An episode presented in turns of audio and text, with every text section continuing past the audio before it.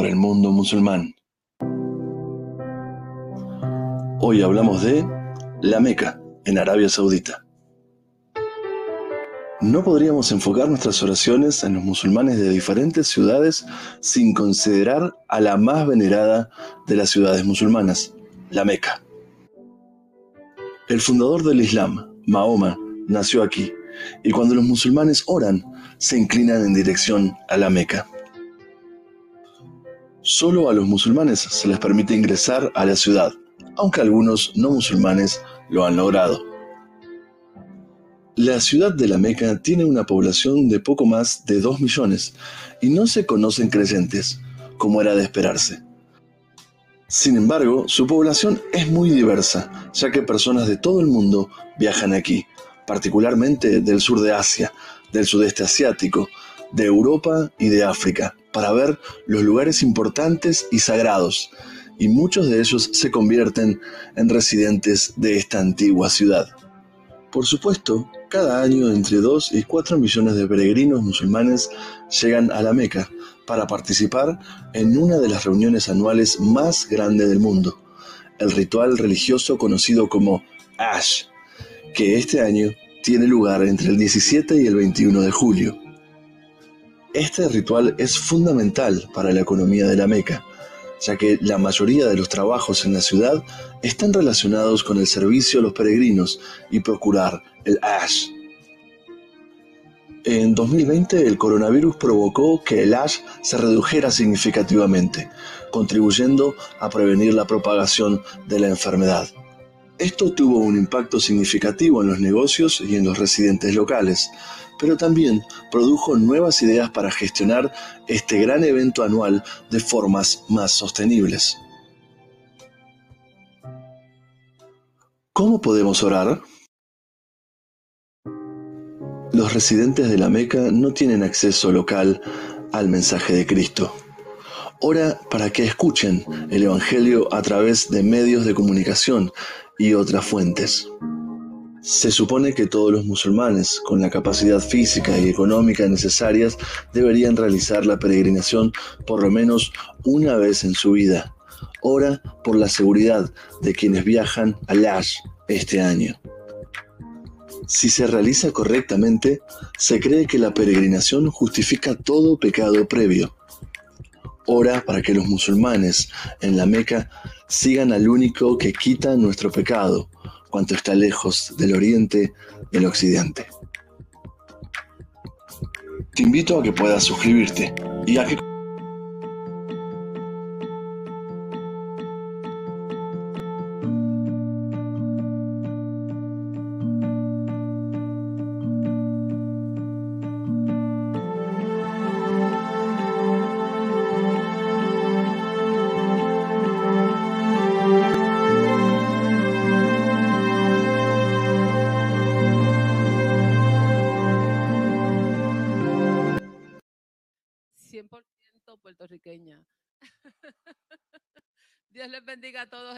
mañana.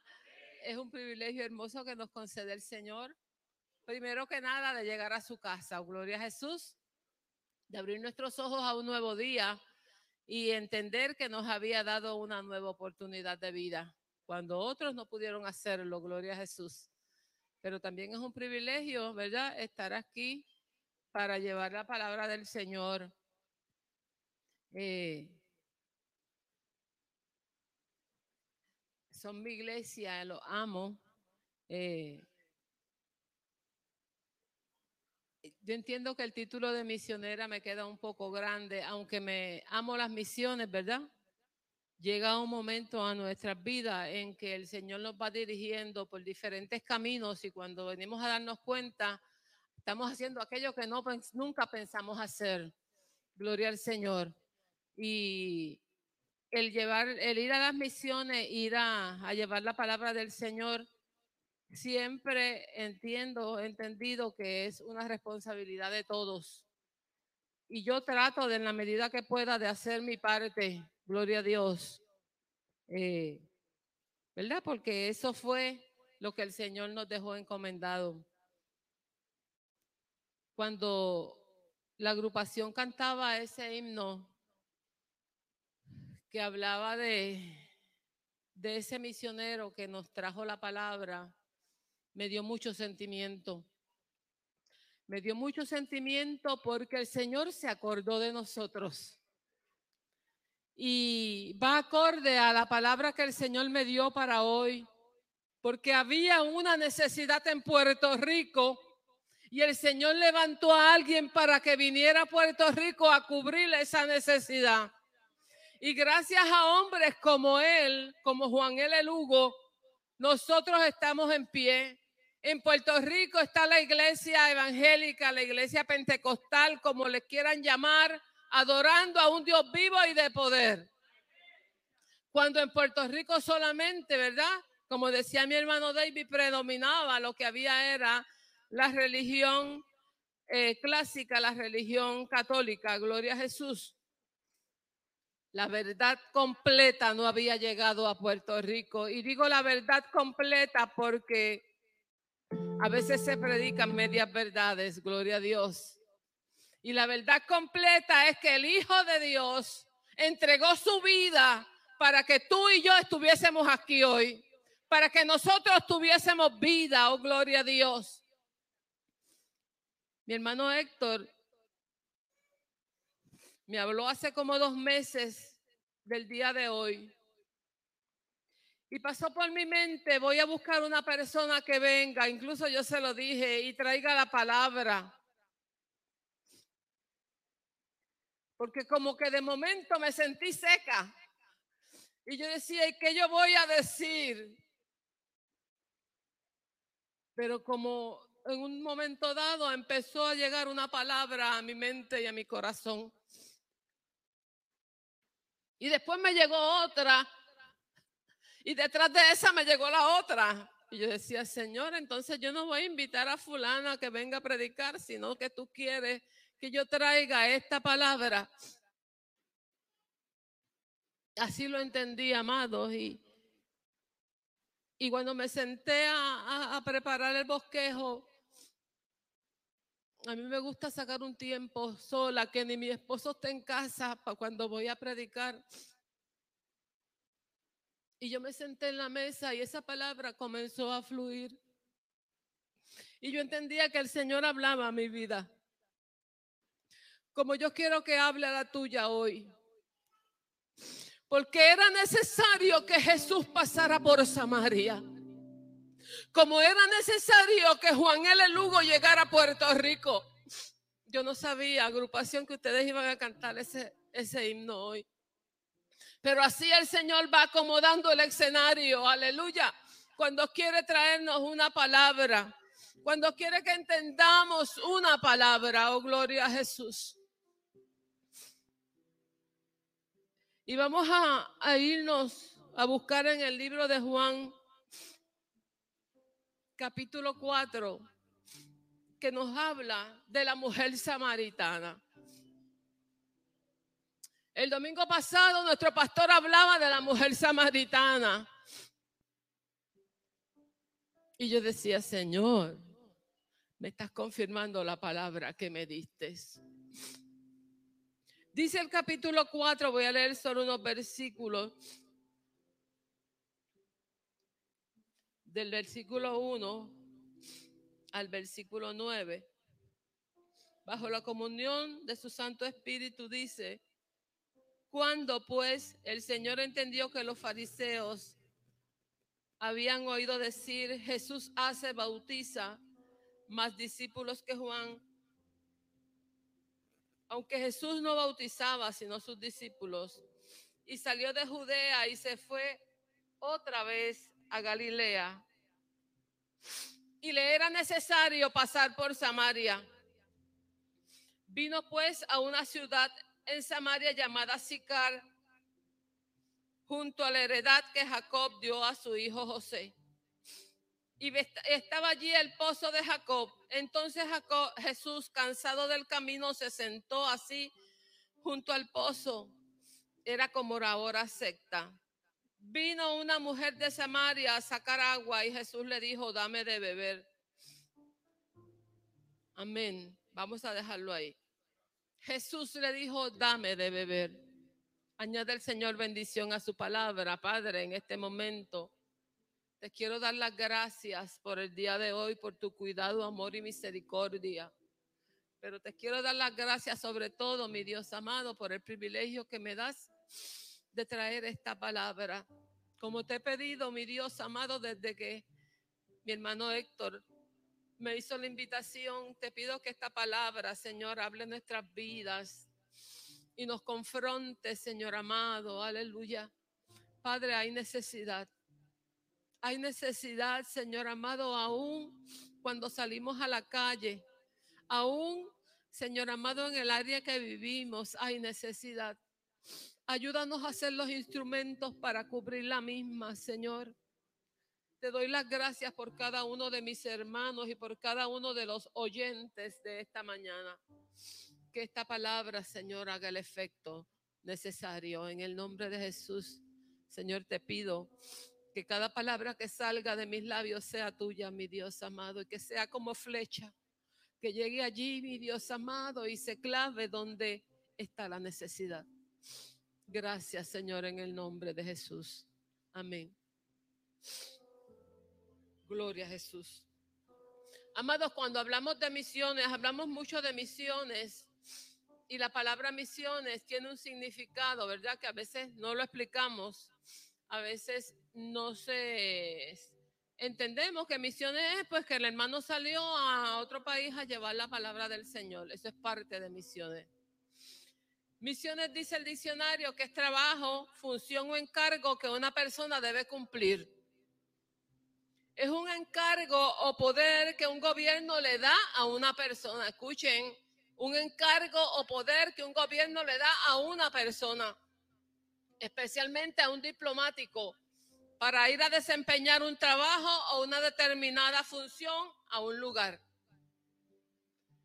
Pero esa es misión en general. Yo dije, vamos a buscar misión cristiana y me salió allí Wikipedia, Pendia, y dice, es la predicación del Evangelio llevada a cabo por religiosos que se desplazan entre localidades o fuera del país de origen. Puede referirse a los asentamientos o colonias establecidos por misioneros para evangelizar a los nativos en regiones inhóspitas y a su vez prestarles ayuda humanitaria. La necesidad no está solamente en regiones inhóspitas, la necesidad está al cruzar la calle, la necesidad está al lado de tu casa, la necesidad está cuando llegas a la escuela, la necesidad está en el hospital cuando vas a ver al médico, la necesidad está donde quiera. Ahí difiero de él. Y a su vez prestarles ayuda humanitaria. Extender la mano para ayudar al que necesita. Puede referirse a organizaciones religiosas evangélicas responsables de enviar misioneros para la predicación. Esa es la idea general de las misiones. Cada una de estas definiciones tiene sentido con lo que nosotros entendemos como misiones. La de Wikipedia es muy clara y nos describe parte del trabajo que hacemos cuando salimos a hacer misiones. Porque cuando usted y yo salimos a hacer misiones, el que ha salido a hacer misiones eh, sabe que usted no va allí a sentarse a mirar lo que hacen los demás. Usted va allí a poner la mano y ayudar en lo que sea. Si se está levantando una casa, pues usted va allí a ligar cemento si es en cemento. O llevar los bloques si hay bloques que llevar. Eh, y así por el estilo. Si hay que hacer comida, usted hace comida. Eh, si hay que ayudar a bañar a alguien, usted va y lo baña. Cuando vamos a hacer misiones, eso es parte del trabajo que nosotros se supone que realicemos pero me gusta más la primera, aunque es la secular. Es generalizada. Y nos podemos identificar con ellas. ¿Por qué? ¿Por qué nos identificamos con la primera? Porque nosotros somos parte de un pueblo. Y dice que es un encargo que un gobierno da a una persona. Nosotros somos parte del pueblo de Dios. Dice que es un encargo que un gobierno da a un diplomático para realizar un trabajo en determinado lugar. Nosotros somos, aleluya, como les dije, parte del pueblo de Dios y recibimos que una comisión, ¿verdad que sí? ¿Cuántos saben cuál es la comisión? Ir y predicar este evangelio a toda criatura, ¿verdad que sí? Esa es la comisión. Nos fue encomendada. ¿De quién? Por un gobierno. ¿Qué gobierno? El gobierno de Dios. Aleluya. Nos fue encomendado, el grande nos encomendó a ir a predicar el evangelio. ¿Y a quién se le encomendó? Dice que allí el, gobierno me envía una persona. Y esa persona somos nosotros, el pueblo cristiano. El Señor nos encomendó a ir. Oh, gloria al Señor. ¿Y ese diplomático quién es? Esa gente de Alcurnia. Esa gente importante. Esos diplomáticos somos usted y yo. Usted sabe que somos importantes en el reino de Dios. Aleluya. Somos embajadores de Cristo. Aleluya. Somos embajadores del reino de Dios. A donde quiera que nos paremos, somos embajadores del reino de Dios. Y hago un alto que llegó a mí en este momento este recuerdo. Cuando nosotros con el ministerio cristiano comparte tu pan, ¿te acuerdas, Biguín? ¿Te acuerdas, Tony? ¿Te acuerdas, Genaro? El ministerio, el primer ministerio que, que tuvimos en nuestras manos íbamos a un viaje a la República Dominicana. Cada vez eh, eh, que llegaba Semana Santa, en nuestras vacaciones de Semana Santa nos íbamos de viaje a hacer el trabajo que el Señor nos envió. Isabel también iba, fue con nosotros una vez. Y en este viaje, cuando íbamos a salir, el avión se llenó así de momento y no cabíamos, yo creo que tres o cuatro. Y nosotros dijimos, pues si no vamos todos, no vamos o nos vamos todos o esperamos todos, porque era un grupo. Y ese era nuestra, nuestra, nuestro lema. Llegábamos a un lugar, no nos dividen. Aquí nos quedamos todos, aunque durmamos en el piso y allí dormíamos en el piso. ¿Verdad que sí? Pues entonces ellos empezaron a buscar lugar y ofrecernos dinero y ofrecernos pasajes, aleluya, para que nosotros cediéramos nuestros espacios. Y nosotros le dijimos, si no vamos todos, no vamos y el avión se detuvo, se esperó un rato. Cuando nosotros entramos al avión estaba la gente diciendo, ¿y quiénes son esos por lo que estábamos esperando? Y yo le digo a los muchachos, nosotros somos real sacerdocio, pueblo escogido, somos el pueblo de Dios. Por eso teníamos que, tenían que esperar por nosotros, porque nosotros no vamos de paseo. Como mucha gente hace en Semana Santa que se va de playa y a, a disfrutar, nosotros íbamos a hacer la obra del Señor. Exacto, somos los diplomáticos del Señor, somos los embajadores de Cristo, aleluya. Por eso hubo que esperar por los hijos de Dios, aleluya. Y no se extrañe, amado, porque cuando el Señor tiene un propósito con usted, suceda lo que suceda, se cumple. Oh, gloria al Señor, aleluya. Y el lugar a que ese diplomático fue enviado, a todo el mundo. Nosotros fuimos enviados a todo el mundo. Id por todo el mundo y predicate el evangelio a toda criatura. No nos enviaron a un solo lugar, nos enviaron a todo el mundo. Y usted dirá, ¿y cómo yo voy a ir a todo el mundo? Bueno, primero que nada, usted puede ir a todo el mundo orando por cada misionero que va a diferentes lugares, que en este momento, como yo le digo, Señor, en este momento, mira los misioneros que están regados por todo el mundo, respondiendo a un llamado que tú le hiciste para predicar tu palabra. Así podemos llegar a todo el mundo. Segundo, ¿cómo podemos llegar a todo el mundo? Ayudando económicamente a aquel que puede ir, aleluya, y que quizás sus recursos económicos no son los mejores, pues nosotros vamos a todo el mundo ayudando económicamente. Y tercero, ¿cómo podemos llegar? Usted no sabe si al lado suyo hay una persona de Rusia.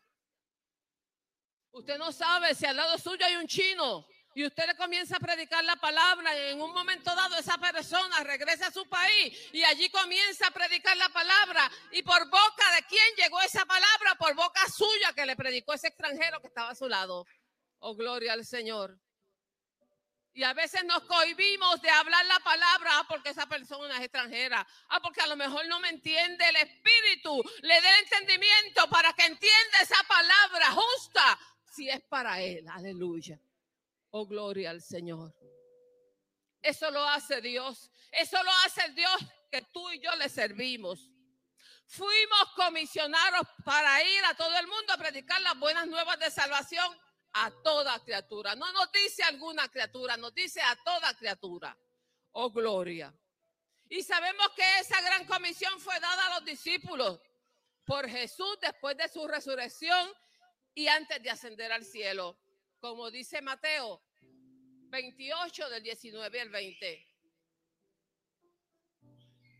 Pero como les dije, fue dada a ellos, pero la comisión continuó hasta nosotros, porque esta palabra fue dada a estos escritores, pero nos llegó a nosotros. Fue dada a ellos para que quedara un recuerdo y nos llegara a nosotros. Y a nosotros llegó. Y gracias a que esa palabra llegó a nosotros, estamos hoy aquí predicando la palabra del Señor.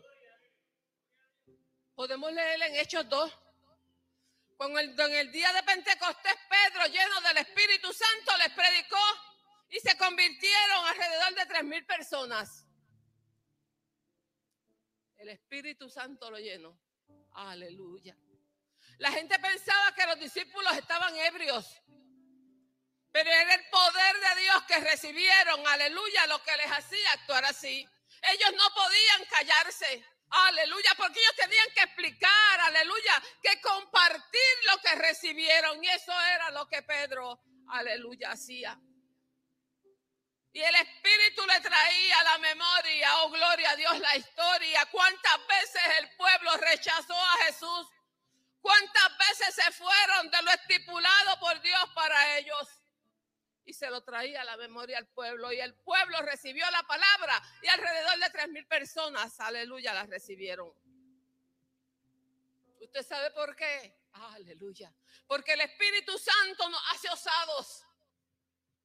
El Espíritu Santo echa fuera el temor y nos da la gracia para hablar de las maravillas y milagros de nuestro Dios. No podemos callarnos cuando el Señor hace algo grande en nuestras vidas. Aleluya.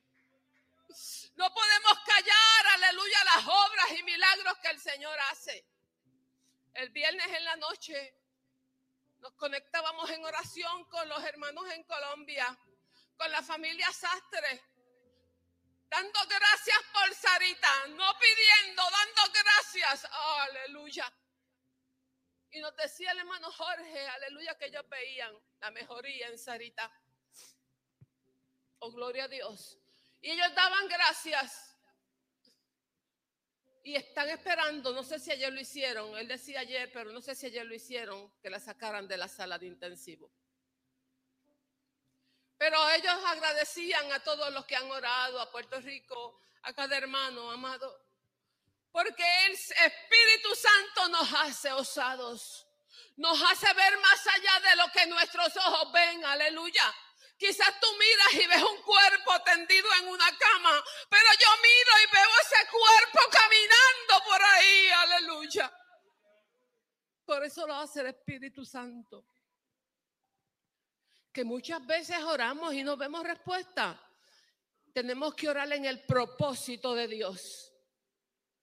Tenemos que ver el propósito de Dios porque ese Dios ve más allá de lo que nosotros vemos. Aleluya.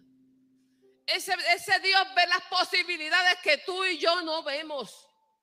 Y tenemos que cuando oremos decirle, como yo le digo, Señor, yo quisiera esto.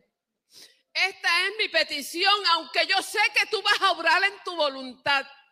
Pero hazme recibir la respuesta a esta oración, sea cual sea. Que no me afecte, que no me duela, Señor, que yo esté conforme a tu respuesta. A veces oramos, pero Jesús decía, ustedes están orando mal. Aleluya. Eso lo hace Dios, amados. Aleluya. Y el Espíritu Santo, aleluya, echa fuera el temor. El Espíritu Santo nos hace hablarle a la gente. El Espíritu Santo, aleluya, no nos deja mantener la boca cerrada. Oh, gloria a Jesús. Luego de esto, aleluya, del día de Pentecostés, ellos continuaron predicando y las vidas seguían llegando a los pies de Cristo. Pero como todo lo que no está consono, que no está de acuerdo con lo que el gobierno dice, trae consecuencias, entonces surgió la persecución.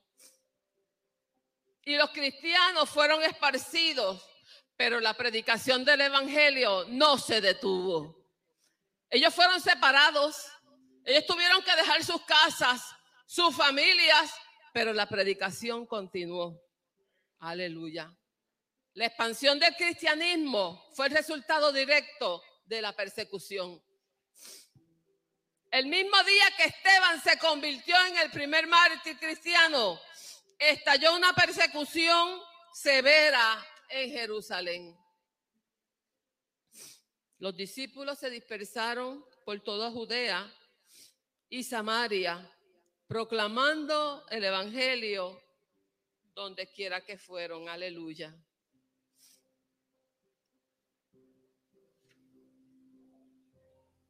Ellos, como les dije ahorita, no se callaron, ellos siguieron predicando. Donde quiera que iban, predicaban las obras y milagros del Señor. Jesús no fue un profeta más. Jesús era el Hijo del Dios Altísimo y nosotros debemos imitarlo. No es tiempo de escondernos, es tiempo de seguir predicando. Los discípulos salieron de Jerusalén, pero la palabra no se detuvo. La palabra no se escondió. La palabra siguió fluyendo. Jesús comenzó dándonos el ejemplo de llegar a las vidas en necesidad. Era necesario pasar por Samaria, como hizo con la mujer samaritana. Pasaron muchas cosas que tenían que pasar. Oh, gloria a Dios. Pero usted sabe qué? Que cuando Jesús llega las cosas tienen que cambiar. Oh, gloria a Dios. Las cosas no van a seguir iguales. Tiene que haber un cambio. Aleluya.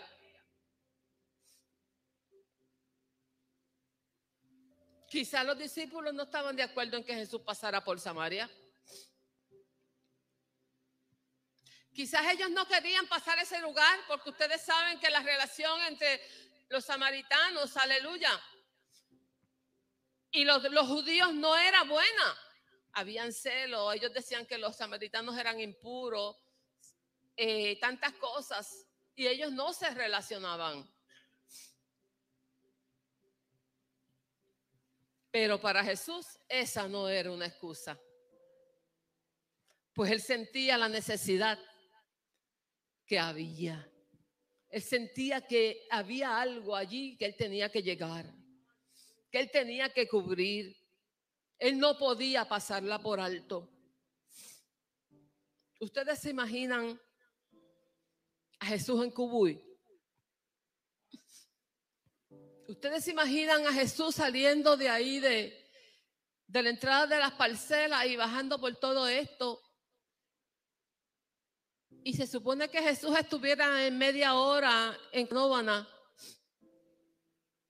pero cuando pasó por ahí, por la entrada de, la escuela, del cuartel, lo que era el cuartel, él sintió que había una necesidad y se detuvo. A hablar con este hombre que tenía una necesidad y ahí le tomaron, vamos a decir, 10 minutos.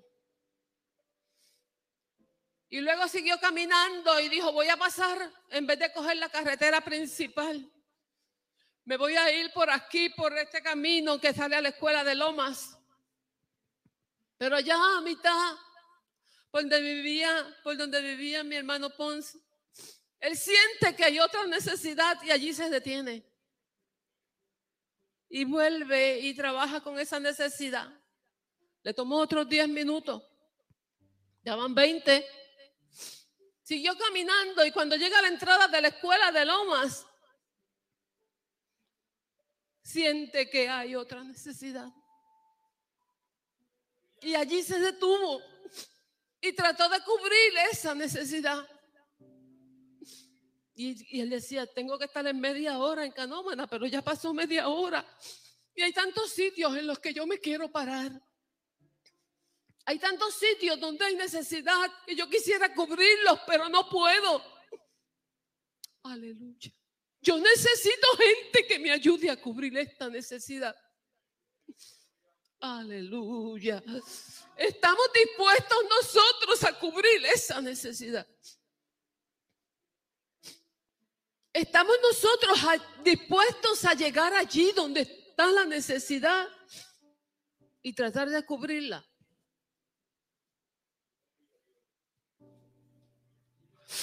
Yo pienso que cuando Jesús llegó a Canóvana ya eran las seis de la tarde o quizás las nueve de la noche.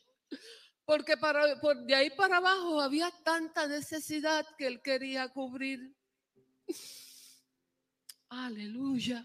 Y esto pasó con Jesús cuando era necesario que él llegara a Samaria porque él quería cubrir la necesidad de esa mujer. Aleluya.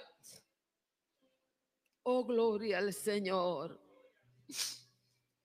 A él no le importaba las diferencias que pudieran haber entre los judíos y los samaritanos. Aleluya. Dos pueblos que se supone que eran hermanos, porque Él no hace acepción de personas. Para Él todos somos iguales. Y la necesidad de Begin puede ser la mía. Oh, gloria a Dios. Y a mí me tiene que doler la necesidad de Begin. Y la necesidad de Telín y Alfredo puede ser la mía. Y a mí me tiene que doler la necesidad de, de ellos. Y la necesidad de Zulma tiene que ser la mía. Oh, gloria a Dios. Y yo tengo que sentir como Zulma. Yo tengo que detenerme, aleluya. Tengo que detenerme y analizar. Ella tiene una necesidad y yo puedo cubrirla y yo puedo extender la mano y cubrirla. Porque todos somos iguales. Oh, gloria a Dios. Él llegó a Samaria. Todos conocemos lo que pasó allí. Lo que pasó en ese pozo. Aleluya. Gracias a que él sintió la necesidad que había no solo en la mujer, porque ese fue el comienzo, sino que ella no pudo quedarse callada con lo que sucedió en su vida, aleluya. Y continuó hablando, aleluya, a otros lo que había experimentado en su encuentro con Jesús. Aleluya, porque cuando nos encontramos con Jesús, nuestra vida tiene que cambiar. Aleluya. Nuestra vida no puede seguir siendo la misma. Aleluya. Tiene que haber algo diferente. Aleluya. Jesús, el Mesías que ellos esperaban. Oh, gloria a Dios. Y ella fue y lo contó a los otros. Este hombre me ha dicho la verdad. Aleluya, tiene que ser el Mesías. Y esos otros fueron a conocerlo. Oh, gloria a Dios y lo conocieron, aleluya, y siguieron compartiendo esta verdad con otros. Y a través de esta mujer fueron muchos los que le conocieron. Oh, gloria al Señor. Nosotros tenemos que seguir provocando que esta verdad siga corriendo. Nosotros tenemos que seguir diciéndole a la gente, el Dios que yo le sirvo es diferente. Tenemos que seguir diciéndole a la gente, yo estoy en pie porque le sirvo un Dios vivo y de poder. Tenemos que seguir diciéndole a la gente, yo estaba enferma y Él me sanó. Tenemos que seguir, seguir diciéndole a la gente, Él llegó a tiempo. Él nunca llega tarde, Él llega en el momento necesario, en el momento preciso. Ay, Jehová. Ay, Jehová, te adora mi alma. Romanos 10 nos dice, porque no hay diferencia entre judío ni griego, pues el mismo que es Señor de todos es rico para con todos los que le invocan, porque todo aquel que invocar el nombre del Señor será salvo. Aleluya. Él no hace acepción de personas. No hay diferencia, aleluya, entre, entre el que es blanquito, ni el que es más oscuro, ni el que es amarillo, ni el que es rojo. No. Todos somos iguales. Aleluya. ni el que habla diferente, aleluya. No, no, todos somos iguales. Ay, Jehová, te adora mi alma.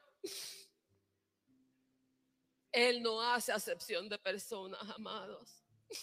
Juan 3:16 dice, porque de tal manera amó Dios al mundo que dio a su Hijo unigénito, a lo único que tenía, para que todo aquel que en Él crea no se pierda, sino que tenga vida eterna. Él dio su vida por ti. Él dio su vida por mí. Él dio su vida por el chino, por el ruso, por el africano, por el dominicano, por el haitiano que es menospreciado por el, por el dominicano. Él dio su vida por el hindú. Él dio su vida por el español, por el americano. Amado, Él dio su vida por todos. Aleluya. Oh, gloria a Dios. Él no hace excepción de personas. No podemos ser selectivos a la hora de salir a predicar la palabra. Hay que llevarla a todos sin excepción de personas, no importando raza, color, credo, idioma, etcétera, porque todos tienen necesidad. Es necesario que ellos también conozcan la verdad, porque por medio de esta verdad ellos serán libres. Aleluya. Como decía el texto anterior, no hay diferencia entre un pueblo y otro, porque nuestro Dios es el Dios de todos. Está en ellos reconocerlo como su Dios. Dice ese texto que todo el que invocare el nombre de Jesús será salvo. Es verdad. Tú tienes que abrir tu boca y decir, Señor, aquí estoy, te necesito. Está en ellos, en nuestro libre albedrío, aleluya. Nuestro trabajo, amado, nuestro trabajo solamente sembrar. Sembrar, tirar la semilla. Oh, gloria al Señor, como decía el himno, sembraré la simiente preciosa. Sembraré en corazones de mármol, duros, pero también sembraré en corazones sensibles, necesitados de escuchar una palabra diferente. Oh, gloria al Señor, aleluya. Aleluya. Hay mucha necesidad. Porque había necesidad, Jesús pasó por Samaria. Así también lo vemos en Hechos. Cuando un ángel habla a Felipe y le dice, levántate y ve hacia el sur por el camino que desciende de Jerusalén a Gaza, el cual es desierto. Había necesidad. Había alguien allí que tenía necesidad. Dice que Felipe se levantó y fue y se encontró con un etíope, eunuco funcionario de Candace, la reina de los etíopes. Este hombre era importante. Estaba a cargo de los tesoros de la reina, pero tenía una necesidad. Oh, gloria a Dios. Dice que él había ido a Jerusalén a adorar. Yo me imagino que de camino de regreso tenía curiosidad y comenzó a leer, aleluya, al profeta Isaías. Pero le pasó como a nosotros que a veces leemos y no entendemos. Y dice que él leía, pero no entendía lo que leía necesitaba que alguien le explicara. Y a veces nosotros necesitamos que alguien nos explique. Por eso venimos y nos sentamos ahí cada martes a escuchar la palabra por medio de nuestro pastor. Y cada jueves en la escuela bíblica. Porque necesitamos que alguien nos explique esa palabra, oh gloria a Dios. Y él necesitaba que alguien le explicara. De eso dependía su vida. Dice que Felipe llegó, eche su mente a correr y yo me imagino que Felipe le dice, ¿qué pasó? ¿Qué pasó? ¿Te puedo ayudar? Y quizás él le dijo, es que estoy leyendo y, no entiendo. Y Felipe le dijo, pues déjame ver qué estás leyendo. Y comenzó a explicarle lo que decía la palabra, oh gloria a Dios. Y dice que de esta manera el etíope pudo comprender la escritura Y imagínense en el alcance que tuvo esta palabra en la vida de este hombre, aleluya, que quedó tan convencido, oh gloria a Jesús, aleluya, que le dijo, ¿y qué impide que yo sea bautizado en este momento? Oh, gloria a Dios. Y al hombre, Felipe le dice nada. Y el hombre le dice, pues ahí hay un charco, bautízame ahí. Y el etíope fue bautizado. A veces no necesitamos utilizar un lenguaje rebuscado, aleluya, ni palabras escogidas para llevarle la palabra a una persona. Podemos usarle un lenguaje sencillo. No tenemos que complicarnos la vida ni complicársela al que escucha, aleluya. Sencillamente que ellos entiendan lo importante de esta palabra y la puedan recibir y puedan recibir la salvación para su vida. Aleluya. La palabra de Dios es sencilla. Dice que la palabra de Dios es sencilla, perdóneme, amado, que convierte el alma. Pero mucha gente no la entiende. Para esto nos llamó Dios. Para ser los intérpretes de estas personas. A fin de que puedan venir a Jesús Él nos lleva o nos dirige allí donde está la necesidad. Oh, gloria a Dios.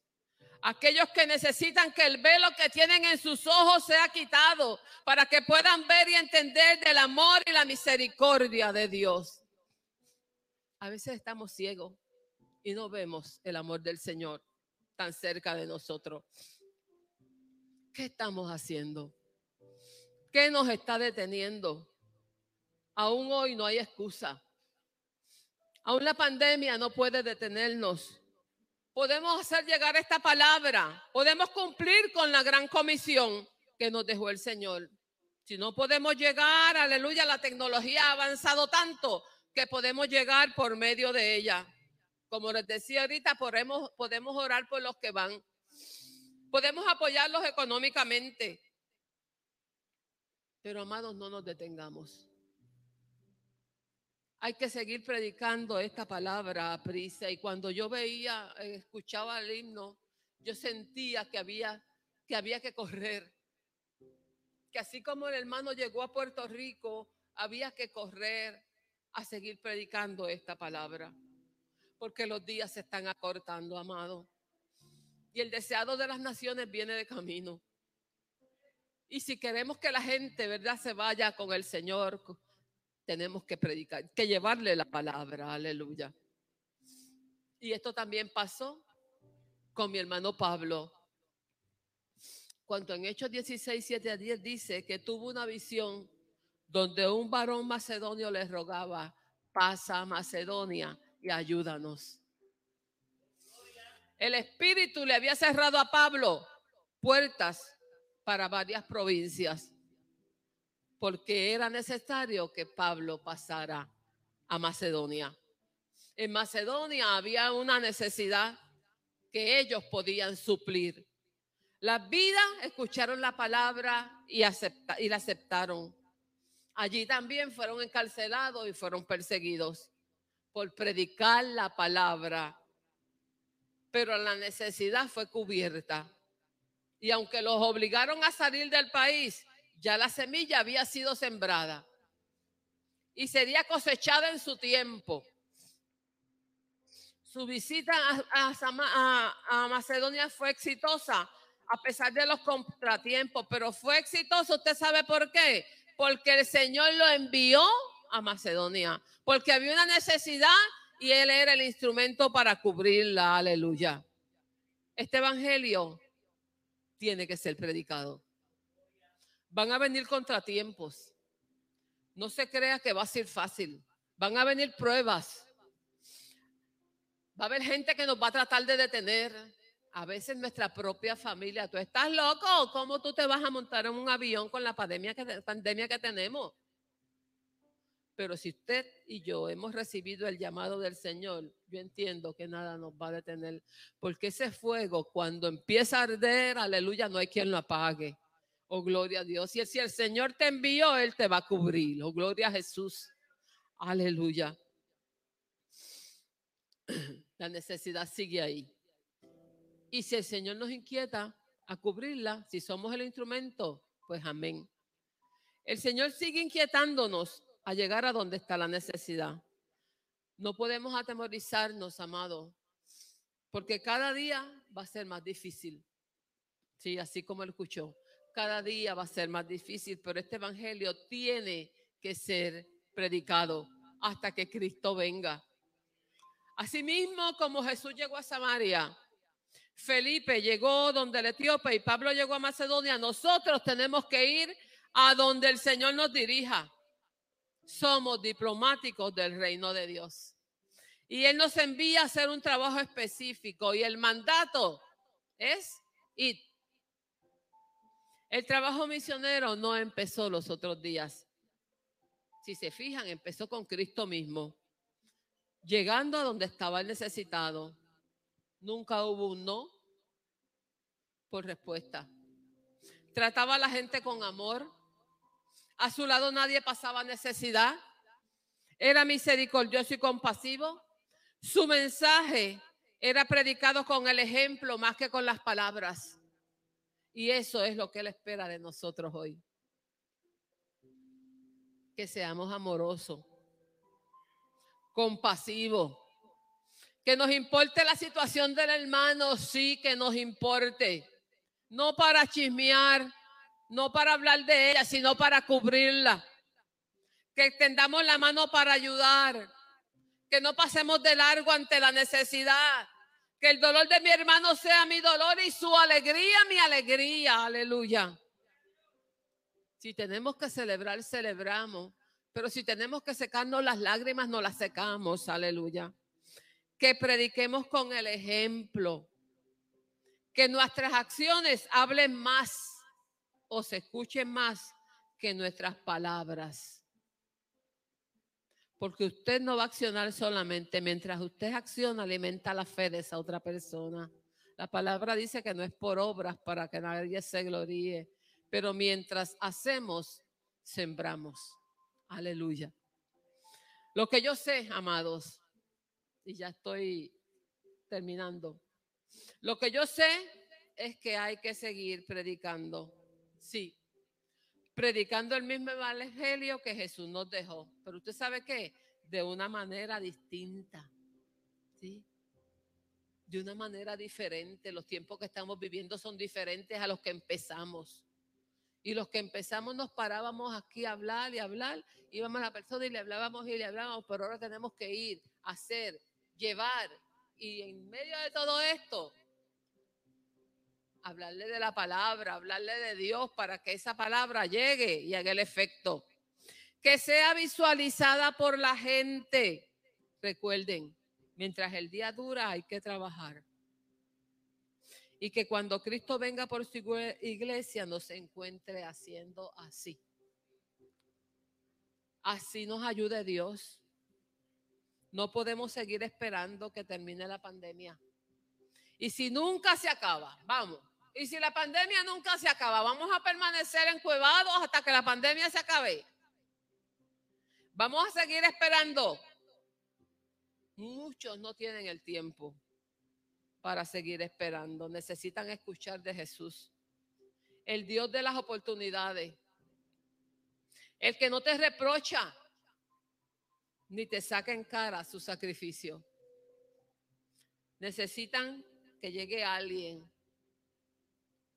con una palabra que cambie su tristeza en gozo. ¿Y quién es el que va a llegar? Aleluya. ¿Cuántas manos se levantan? Y sé que sus lágrimas, hay gente que necesita que nos sentemos a escucharle. A escucharle. Mucha gente lo que necesita es escucharle. Otros lo que necesitan es que tú estés ahí y sé que sus lágrimas. Que quite la venda de sus ojos. Aleluya y pueda ver por fin la luz, la luz del sol, la luz de Dios, aleluya, la luz de Cristo, como le pasó a la samaritana. Alguien lleno de unción que le diga la verdad, como le, le dijo Jesús a la samaritana. Eso es sencillamente lo que hace falta. Ahora, esta bolita va para tu cancha. ¿Quién se atreve? ¿Estamos dispuestos? ¿Estamos dispuestos a predicar el Evangelio como Cristo lo predicó? ¿Estamos dispuestos a llegar a donde está la necesidad? ¿Estamos dispuestos, aunque no tenga que ir a India, no tenga que cruzar el charco, pero aquí hay necesidad? Hay necesidad que cubrir. Y mientras esté en nuestras manos cubrirla, amados, vamos a hacerlo, porque a esto nos llamó el Señor. Dios te bendiga, iglesia. Gracias por escuchar. Amante Dios y Padre Celestial, en este momento vengo a ti nuevamente y te doy las gracias por la palabra.